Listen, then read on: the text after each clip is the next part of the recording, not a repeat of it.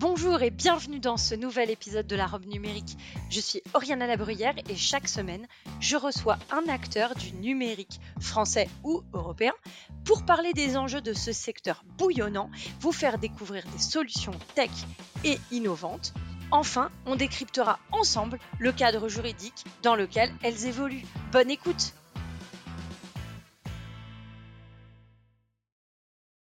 bienvenue dans la robe numérique. Cette semaine, on va parler d'OSINT, c'est-à-dire d'analyse de données en source ouverte. Alors pour parler de ce sujet, je reçois euh, Sylvain Agery, qui est le fondateur de Epios, qui est une euh, solution, enfin plutôt un site dans lequel euh, euh, vous pouvez saisir une adresse mail et voir ce qui ressort. C'est assez drôle euh, pour découvrir où est-ce que vous avez été enregistré, où est-ce que cette adresse mail est passée. Il va nous décrire tout ça, il va nous dire à quoi ça sert aussi pour les entreprises au quotidien. Merci Sylvain d'être au micro de la robe numérique. Merci beaucoup pour l'invitation. Alors, euh, donc, euh, Sylvain, tu es aussi le fondateur d'une communauté quand même assez grande maintenant, avec euh, plus de 6000 personnes, qui est la communauté osintfr.com. Ouais, c'est ça. En fait, je suis cofondateur de la communauté osintfr.com, donc qui est une communauté informelle internationale. Alors même s'il y a le nom FR dedans. donc là, le jour de l'enregistrement, on est un peu plus de 6500 dessus. Et nous, notre but, c'est de démocratiser l'OSINT, donc Open Source Intelligence, appelé aussi ROSO en français pour renseignement d'origine source ouverte et en gros, ça va être de l'investigation que l'on va faire ensemble, mais on va faire également de la veille. Et on va faire de plein, plein, plein de choses. Alors, aujourd'hui, tes clients sont, sont tout type de personnes slash entreprises ou organisations. Est-ce que tu peux nous présenter un peu les personnes ou les entités qui sont intéressées par ce type de renseignement Oui, complètement. Alors, je pense qu'il faut commencer avec une définition de l'OSINT déjà. Donc, euh, comme je disais auparavant, Open Source Intelligence, donc ça vient du monde du renseignement. Euh, l'origine à peu près de, de, l'OSINT, ça vient de la Seconde Guerre mondiale, mais en fait, il y a des documents qui sont réapparus euh, ces derniers temps, notamment un document de la Gendarmerie nationale en 1918 qui disait qu'en fait, on pouvait récupérer énormément de renseignements dans la presse papier, ce genre de choses. Donc, l'OSINT, cet acronyme, en fait, ça va être la collecte et l'analyse d'informations à partir de sources ouvertes, de sources publiques. C'est-à-dire, on va récupérer de nombreuses informations, que ce soit dans la presse, dans les réseaux sociaux, des vues satellitaires par exemple, ou alors encore de la radio, on peut le voir avec le conflit russo-ukrainien, où vous avez euh, par exemple euh, des talkie-walkie euh, russes qui ne sont pas du tout protégés. Et en fait, bah, on va récupérer ces différentes communications pour pouvoir les analyser.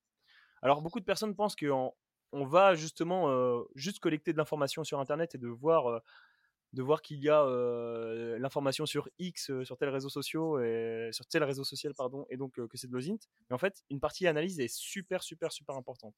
La collecte ne fait pas tout, et vous avez le problème avec certains services de renseignement comme la NSA qui collectait énormément de données à l'époque. Mais en fait, il fallait pouvoir les traiter. Si vous ne savez pas la traiter, vous n'allez pas avoir un, un, renseignement fiable. Alors, aujourd'hui, donc dans ces typologies-là actuellement, euh, on a beaucoup d'enquêtes même qui euh, sont nourries par, euh, ces renseignements en source ouverte. Est-ce que tu peux nous donner quelques exemples emblématiques de, d'enquêtes sur lesquelles l'OSINT a permis de faire avancer les investigations? Ouais, complètement. peut-être que les auditeurs ont déjà entendu parler de l'organisation qui s'appelle Bellingcat, l'organisation britannique. donc, il y a une ONG qui avait fait pas mal d'investigations sur l'affaire Skripal, Navalny ou encore sur le MH17. C'est-à-dire, vous savez, cet avion de ligne qui a du jour au lendemain s'est craché. On ne sait pas trop pourquoi. Et en fait, bah, il y a des personnes qui ont regardé un peu sur les réseaux sociaux, qui ont regardé pas mal de choses et qui ont vu qu'il y avait un matériel militaire qui était dans la même zone au même moment. Et avant le crash, il avait par exemple, je sais plus le nombre de missiles, mais il avait 6 missiles. Je suis pas très bon en, matériel militaire, désolé. Et, en fin de compte, après le crash, on voit le même véhicule mais avec 5 missiles. On se dit, bon, bah c'est bizarre, et il continue d'investiguer. Sur le territoire français, on a une investigation qui est assez marrante et c'est Hervé de Open Facto qui, qui m'en avait parlé. je n'étais pas du tout au courant. C'est sur l'affaire de succession de Johnny Hallyday. Et on peut dire, mais qu'est-ce que l'OSINT a à voir? Et en gros, c'est un conflit entre, entre la femme de Johnny Hallyday, il me semble, et entre les enfants. Et donc, c'était une dispute. Bon, bah voilà, Johnny Hallyday, il est dépendant de quel régime fiscal? Du, régime fiscal français, ou alors il était où? Il était aux Seychelles, c'est ça?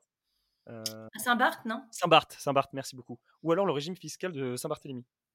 Et en gros, en fait, l'investigation aux Int a permis de voir, notamment grâce à son compte Instagram, qu'il était beaucoup plus présent sur le territoire national, sur, le territoire français qu'à Saint-Barthélemy. Et donc, on a pu comme ça, ça a pu apparemment aider, euh, aider euh, justement la juridiction à, pouvoir se prononcer euh, sur, cette problématique. Donc en fait, on, peut voir qu'il y a certes de l'OSINT pour lutter contre les services de renseignement qui font un peu des choses offensives, on va dire, et mais ça peut être aussi dans la vie de tous les jours pour une affaire de succession. Alors maintenant, tu pourrais nous expliquer un petit peu comment ça marche, Epios. Alors pour que les auditeurs comprennent, on arrive sur une page, donc epios.com, et là on nous demande une seule chose, de rentrer une adresse, une adresse email. Ouais, en fait, quand j'ai développé ça, j'ai voulu vraiment le rendre le plus accessible possible, comme si c'était un moteur de recherche. C'est-à-dire, pas avec. Il y a beaucoup de logiciels OSINT qui existent, donc en Python ou même avec des interfaces graphiques, mais en fait, avec plein de liens, avec. enfin, c'est. Il y a, y, a, y a, trop de détails. Et moi, je veux aller à la, à la simplicité. Et donc, en fait, bah, vous mettez une adresse mail, peu importe laquelle. Euh, ça peut être une Gmail, ça peut être une Proton Mail. Et donc, cette adresse mail, en fait, bah, moi, je vais regarder sur différents réseaux sociaux, sur différentes plateformes sur Internet, où cette adresse mail est inscrite, ou alors qu'est-ce que les réseaux sociaux me donnent sur cette adresse mail? donc, par exemple, vous mettez une adresse mail, je sais pas, xyz.protonmail.com. Et en fait, si la personne a créé par exemple un compte Google avec cette adresse mail, vous allez avoir par exemple le nom qu'il avait indiqué. Alors, euh, à des moments, des personnes euh, gèrent pas très bien leur euh, OPSEC. Donc, Operation Security, c'est les manières de se protéger sur Internet durant des investigations ou durant des, opérations. Et donc, bah, par exemple, vous allez avoir le nom-prénom de la personne derrière xyz.protonmail.com. C'est pas toujours le cas, mais ça peut être le cas. Vous allez avoir notamment le last update, quand est-ce que la personne a modifié pour la dernière fois son, son, compte, Google? Et ça, c'est assez intéressant, notamment il y a l'affaire d'un Instagrammeur américain qui avait, qui avait tué sa copine Instagrammeuse il y a quelques mois, qui est, assez connu.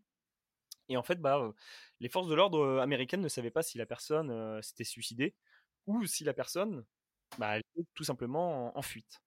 Et grâce à l'outil Epios, en fait, ils ont pu voir, on a un article d'ailleurs dans The Sun et puis le Daily Mail par rapport à ça, on a pu voir que en fait, bah, la personne, elle était en fuite parce qu'elle avait encore accédé très récemment son, son, son, compte Google. Et donc, ils ont continué l'investigation comme ça, et ensuite, ils l'ont retrouvé, il s'est suicidé. Et ce qui, a, ce qui est assez cocasse, c'est qu'en fait, grâce à, à, Epios, on pouvait voir que la personne était toujours, était toujours en fuite et un jour après, il s'est suicidé. Et vous allez voir notamment une chose beaucoup plus intéressante, c'est les reviews. C'est-à-dire que peut-être que vous donnez des, avis sur Google Maps d'un restaurant, soit qui vous a satisfait ou pas du tout satisfait. Et, là, on va, si vous avez mal géré les, paramètres de confidentialité, n'importe qui peut retrouver l'ensemble des avis Google que vous avez laissés. Et donc, pour la démo, je, je montre souvent, par exemple, un ancien ministre de l'Intérieur où en fait vous pouvez très facilement deviner son adresse mail avec euh, prénom.nom@gmail.com par exemple, et en fait euh, retrouver l'ensemble des informations le concernant, l'ensemble des reviews qu'il a donné.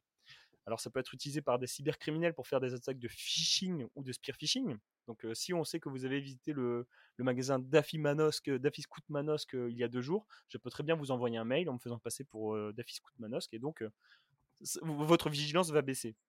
Mais ça peut être aussi utilisé, notamment j'ai des forces de l'ordre qui utilisent Epios dans des affaires par exemple de pédopornographie, où en fait bah, ils ont une adresse mail et grâce à ça en fait ils arrivent à voir que bah, par exemple la personne a laissé pas mal d'avis dans des restaurants d'une même ville et d'un quartier bien spécifique. Et donc ça les aide à investiguer et à savoir que la personne vit par exemple à tel endroit.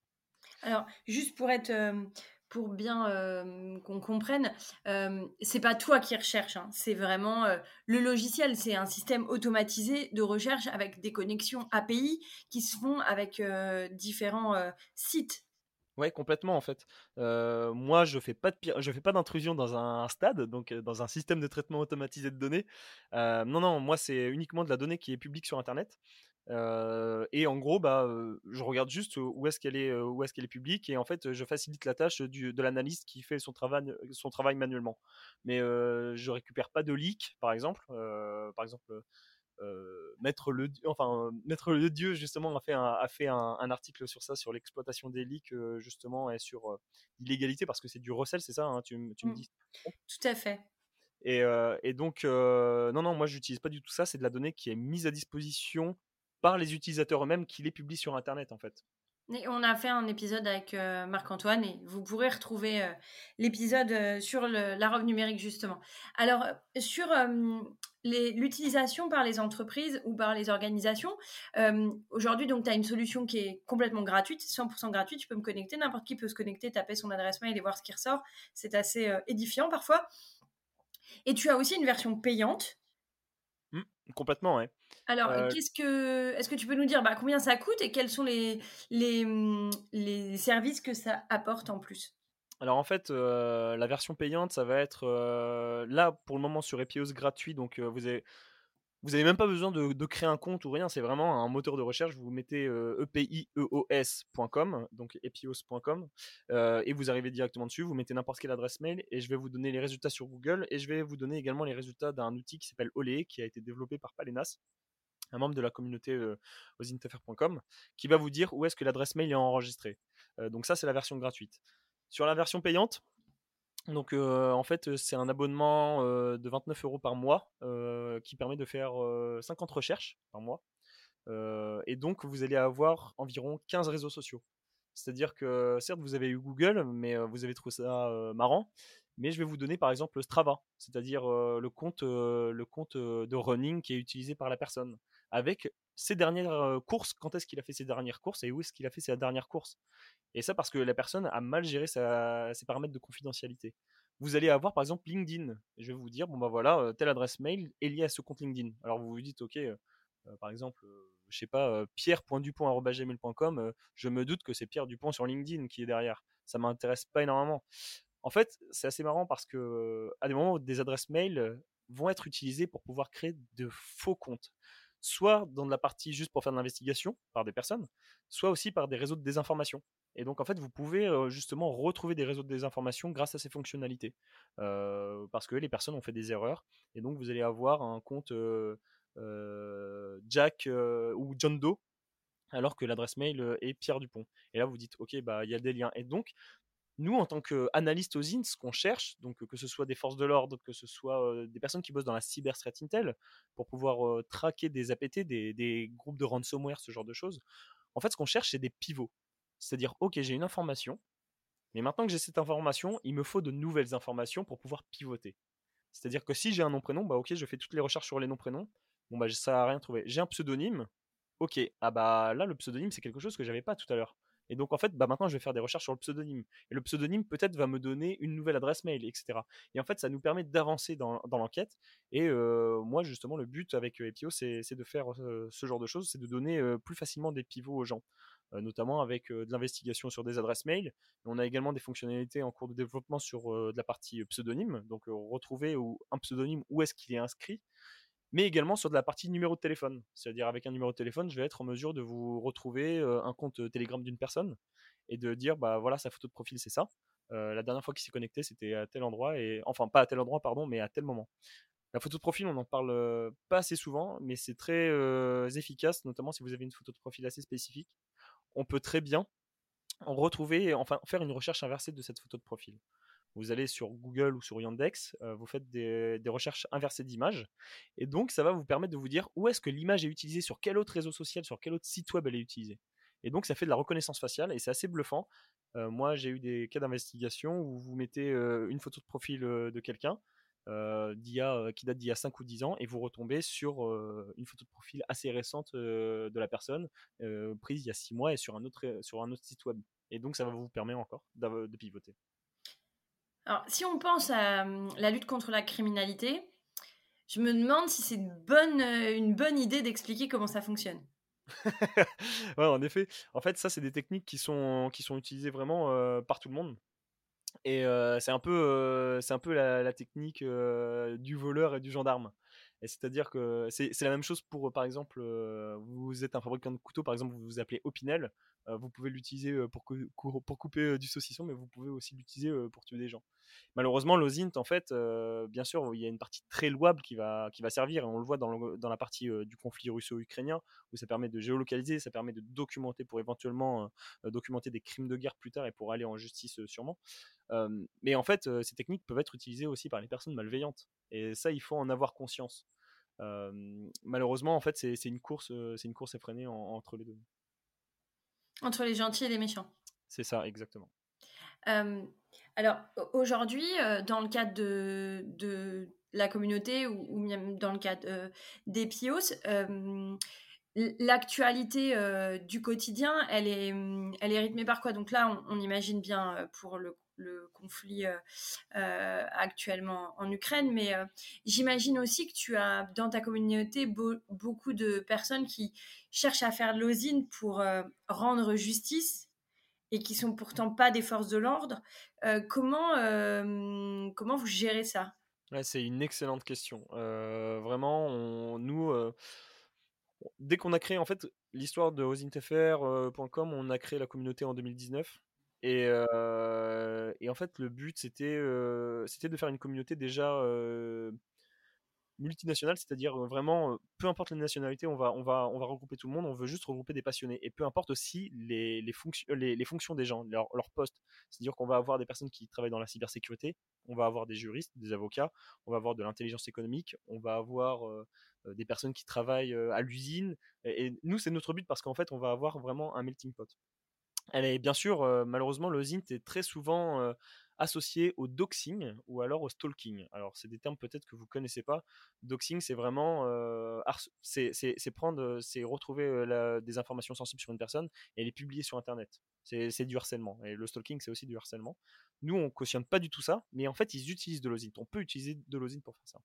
Donc nous, en fait, déjà, on a un règlement, donc voilà. Et notre but, c'est, on est une communauté d'éducation populaire on est là pour accompagner les gens. Donc il y, a des personnes, euh, évidemment, peut-être que certains de nos auditeurs qui ont travaillé dans la cybersécurité ont commencé à faire des choses euh, à la limite du légal.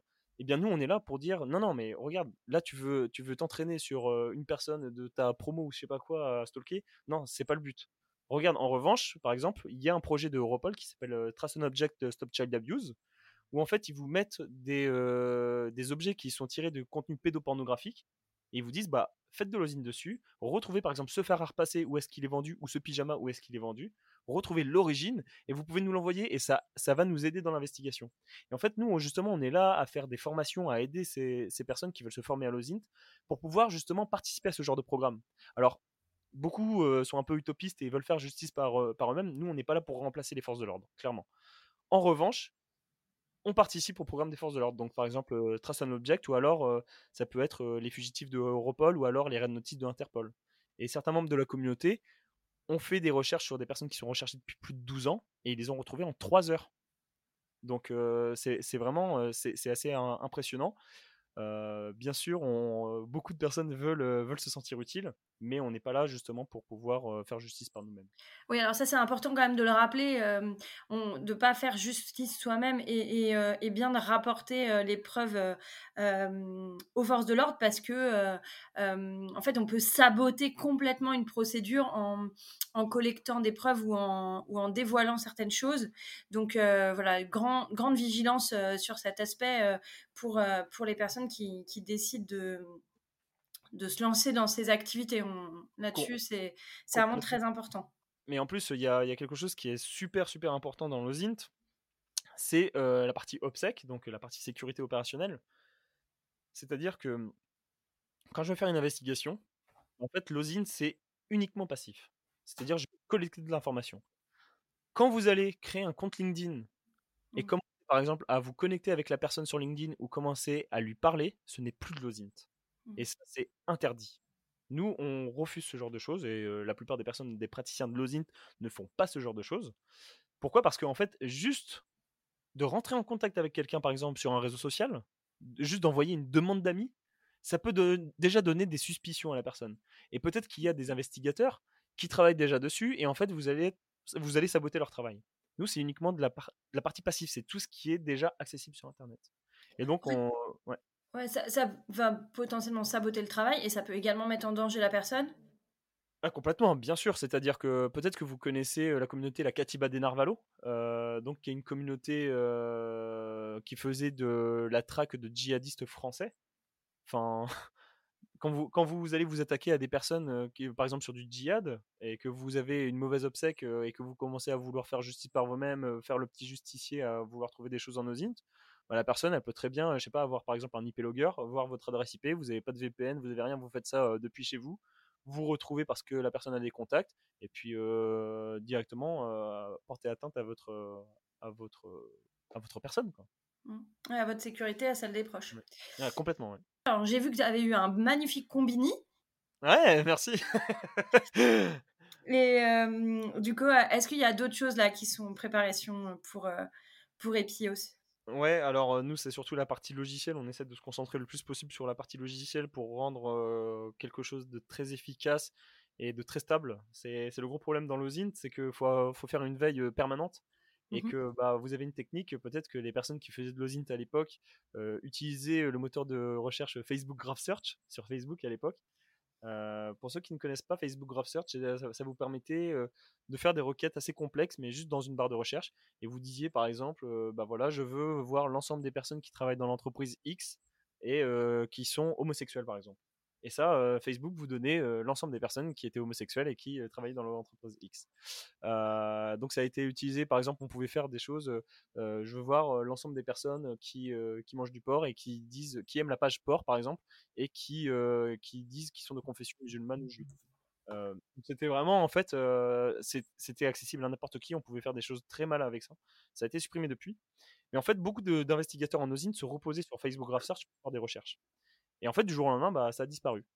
Et mmh. donc, bah, il a fallu trouver des techniques. Et nous, c'est notre travail au sein des EPO, c'est de faire notre veille en permanence sur les techniques et d'avoir des techniques qui fonctionnent, mais aussi d'en avoir en réserve pour le jour où ça fonctionne plus, on, puisse, on puisse en rajouter qui permettront aux investigateurs d'avancer. Donc, on a la partie vraiment donc sur, sur l'outil qu'on développe beaucoup. Sinon, on fait également de la formation. Euh, de la formation de base, que ce soit pour du journaliste, que ce soit pour, euh, pour des personnes qui veulent faire du, du GeoIn, qui veulent juste avoir des bases en OSINT, enfin, ou alors euh, très personnalisé pour des professionnels. Et on a également une partie investigation qu'on fait qu'on essaie de réduire pour vraiment pour se concentrer sur la partie logicielle, mais ça nous arrive d'en faire, notamment sur des due diligence pour de la fusion-acquisition, où on peut nous demander des choses, ou par exemple sur des, sur des pays très spécifiques. C'est-à-dire qu'on va vous dire de faire une due diligence parce que, alors la loi Sapin 2, euh, pour, pour les personnes qui sont assez fans de, droit, vous, alors t'en parleras beaucoup mieux que moi, Oriana, mais on a, on a une, une, obligation, tu me dis si je me trompe, on a une obligation de due diligence en fait sur certains partenaires, c'est ça? Oui, c'est ça. Et donc en gros, bah, par exemple, vous avez un partenaire, je sais pas, en Chine ou en Russie ou dans un autre pays, mais vous voulez faire votre due diligence, bah, peut-être que vous, avez votre base de données, mais c'est pas suffisant. Eh bien, nous, justement, on, travaille avec des linguistes et des investigateurs OSINT qui sont spécialisés sur la Chine, sur la Russie, sur l'ensemble des pays un peu partout dans le monde, et qui, qui ont les capacités justement de faire, de faire ces investigations, etc. mais ça peut être pour des forces de l'ordre, ça peut être de la géolocalisation, etc. mais tout en respectant la loi, je tiens à le préciser. Bravo. Euh, tu as quand même un appel sur, concernant la loi, hein, sur le fait de clarifier le cadre juridique aujourd'hui. Ouais, complètement. En fait, euh, je suis pas le mieux placé. Il y a des personnes qui, qui sont très bien, qui, qui, connaissent très bien ce, ce type de problématique euh, et qui, qui m'accompagnent un peu. Bah, notamment euh, Jean-Philippe Gaulier qui nous a mis en relation. Je tiens à le remercier d'ailleurs et à lui faire une petite dédicace. En gros, en France, après, je suis pas juriste. Moi, je, je, viens vraiment du monde de la cybersécurité. Euh, en France, bah déjà, euh, vous avez les leaks, donc les, fuites d'informations. Comme on a dit tout à l'heure, vous ne pouvez pas les utiliser parce que c'est considéré comme du recel. En revanche, ça peut être des informations très pertinentes pour certains investigateurs OSINT. Dans certains pays, ils l'utilisent. En France, c'est pas possible. Mmh. Mais on va voir aussi la partie, ben, voilà, même si la donnée est accessible sur Internet, est-ce que j'ai le droit de l'exploiter ou pas? Et là, c'est sûr que c'est assez difficile parce que vous avez du RGPD, bien évidemment, avec les, vous avez un droit de consultation, de modification, de suppression de la donnée. mais en fait, la personne met elle-même elle, des informations sur Internet. Et c'est assez difficile de voir justement avec d'autres pays qui, qui, ont, qui ont vraiment commencé à, à, réfléchir un peu plus sur ces problématiques, notamment par exemple L'OSINT en France est un peu développé, commence à être bien développé depuis quelques années, mais on est encore en retard par rapport aux pays anglo-saxons. nous, par exemple, la jurisprudence que je connais, la chose qui se rapproche le plus de l'OSINT, c'est l'affaire Bluetooth, en fait, qui a été, assez médiatisée à l'époque. Ça, date maintenant de quoi? D'il y a 10 ans, je pense, l'affaire Bluetooth. pour ceux qui ne connaissent pas, c'est une personne qui avait fait des Google Docs, donc qui avait fait des requêtes bien spécifiques sur Google, qui est accessible à n'importe qui, pour dire, bon, bah voilà, je veux voir l'ensemble des PDF où il y a écrit, par exemple, tel terme. Et en fait, il avait accédé à des, à des documents qui étaient confidentiels, mais qui étaient ouverts sur Internet. Il n'y avait pas de protection. Et donc, bah, ça a fini qu'en fait, il a été. alors, comment on dit le bon terme? Il a été en tort, c'est ça? Oui, il a été condamné.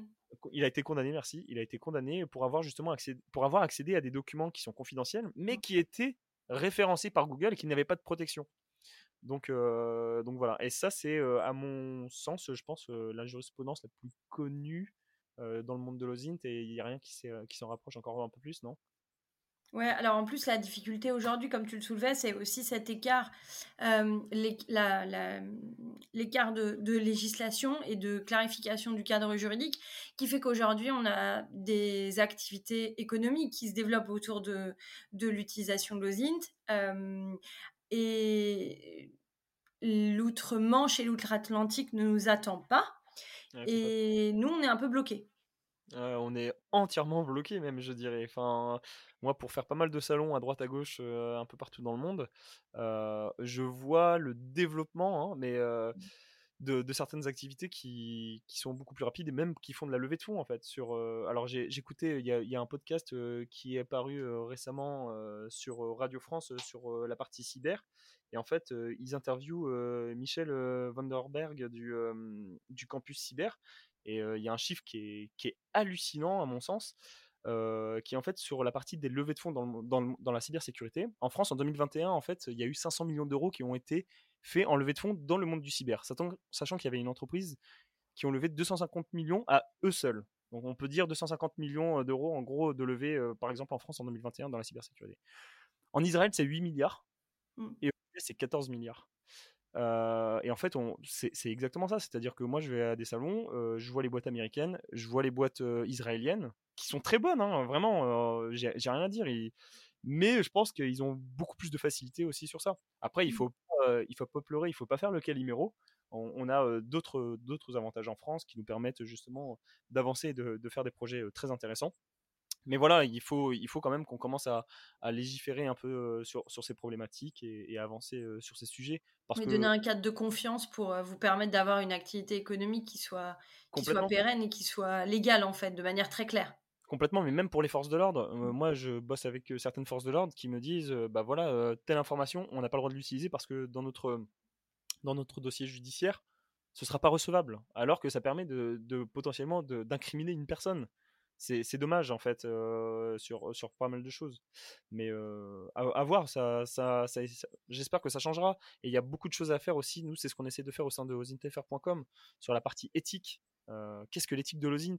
C'est-à-dire par exemple, vous avez Bellingcat pour certaines investigations, ils achètent des données qui, sont, qui sont du recel en fait. Ils vont sur mmh. des bots Telegram, sur des salons Telegram russes, et par exemple, ils vont payer 300 roubles pour avoir les données, les données de passeport de certaines personnes. Parce qu'il y a des personnes qui les revendent, qui, qui, bossent, qui bossent dans des administrations, qui bossent dans des banques, qui revendent les données. Et Bellingcat dit oui, oui, mais c'est de l'osint, c'est accessible à n'importe qui, c'est pas cher, enfin, c'est de l'osint ok, je suis pas forcément d'accord sur ça. et, donc, en fait, je pense qu'il y a, à mon sens, un gros sujet à faire là-dessus, sur, sur l'éthique et sur la frontière. voilà, donc il y a pas mal de choses à faire. On a entendu ton appel. on arrive à la fin du podcast. À quoi as-tu envie de dire non aujourd'hui? Dire non, c'est-à-dire autant en pro, en perso, en quoi? Peu importe, à quoi tu as envie de dire non aujourd'hui? J'ai envie de dire non au harcèlement en ligne euh, et à l'assimisation de l'OSINT avec le harcèlement en ligne. C'est pas du tout la même chose. Ça, je refuse complètement. Et par contre, j'ai envie de dire oui complètement à, à, à, faire de l'éducation populaire sur l'OSINT. Pourquoi? Parce qu'en en fait, c'est en connaissant l'attaque qu'on arrive à mieux savoir se défendre. et à faire de l'osine sur soi-même, bah, c'est le meilleur moyen pour connaître ses vulnérabilités et donc pour les patcher et donc pour être protégé par la suite. Ok, donc on peut citer Lao Tzu et qui a dit connais-toi toi-même. Exactement. Très bien. Exactement. Dans l'art de la guerre. Parfait. Écoute, merci beaucoup euh, Sylvain d'être venu euh, au micro de la robe numérique nous présenter euh, Epieos et puis d'être venu présenter la communauté osintfr.com. Tu reviens quand tu veux et on espère que tu reviendras pour qu'on échange sur l'évolution du cadre légal autour de l'osint en France. Bah, merci beaucoup en tout cas Oriana de m'avoir invité. Merci encore à Jean-Philippe Gaulier qui nous a mis en relation, je tiens à le souligner.